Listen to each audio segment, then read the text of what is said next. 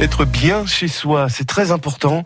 Et c'est pas votre coach déco qui dira le contraire, Valérie. Avec euh, Brian Mayer ce matin, on va essayer d'optimiser la circulation des bonnes ondes à la maison. Bonjour. Bonjour Valérie. Bonjour Brian. Vous êtes là même le dimanche matin, ça nous fait bien plaisir avec vos astuces euh, déco.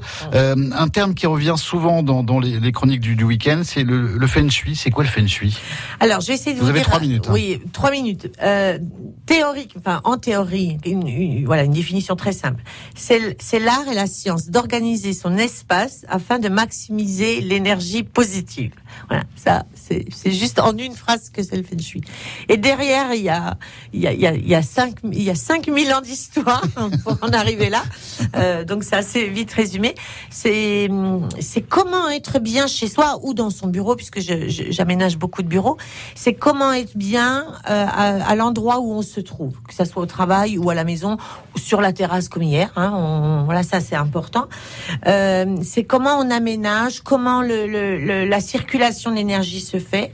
Très important en feng shui, c'est comment on est orienté, euh, comment la maison est orientée, et tout ça c'est aussi par rapport à sa date de naissance. On est soit du groupe Est, soit du groupe Ouest. Et comment aménager son intérieur par rapport à l'orientation et de la maison et de sa date de naissance. Alors vous parlez de date de naissance, mais si on est euh, 4-5 à la maison, quoi, il y, a un, il y a une moyenne, il y a quoi?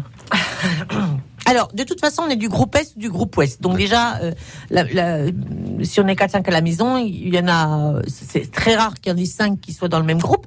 Ça veut pas dire que, que la maison, elle est, elle est pas bonne pour les autres, mais simplement, c'est que pour ceux qui ne sont pas dans les bonnes directions de la maison, admettons, eh ben, on va travailler pour eux plus euh, à l'intérieur de leur chambre ou euh, à l'intérieur de la cuisine ou des espaces de vie euh, pour que tout le monde soit bien. Parce que le but, c'est que tout le monde soit bien à la maison, bien évidemment. Les erreurs à éviter en feng shui Alors, les erreurs à éviter. Euh, alors, euh, c'est l'accumulation. C'est le plus grand mot.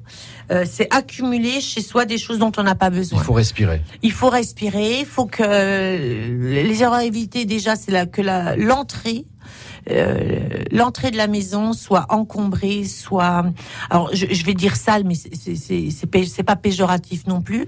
Il faut que il faut qu'on ait que l'énergie qui rentre elle soit bonne. Donc euh, s'il y a une pièce déjà à prioriser en feng shui, c'est l'entrée.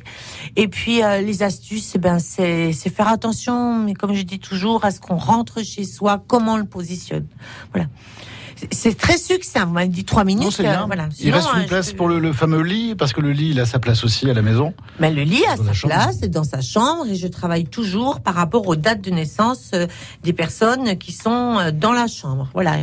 Et des fois, il m'est arrivé de, de, permuter des chambres, par exemple entre les parents et les enfants, qui me les clients me disent bah, on n'est pas bien, c'est pas pourquoi. J'ai permuté les chambres et puis tout le monde va bien maintenant. C'est bon, parfait. Bon dodo, bonne semaine.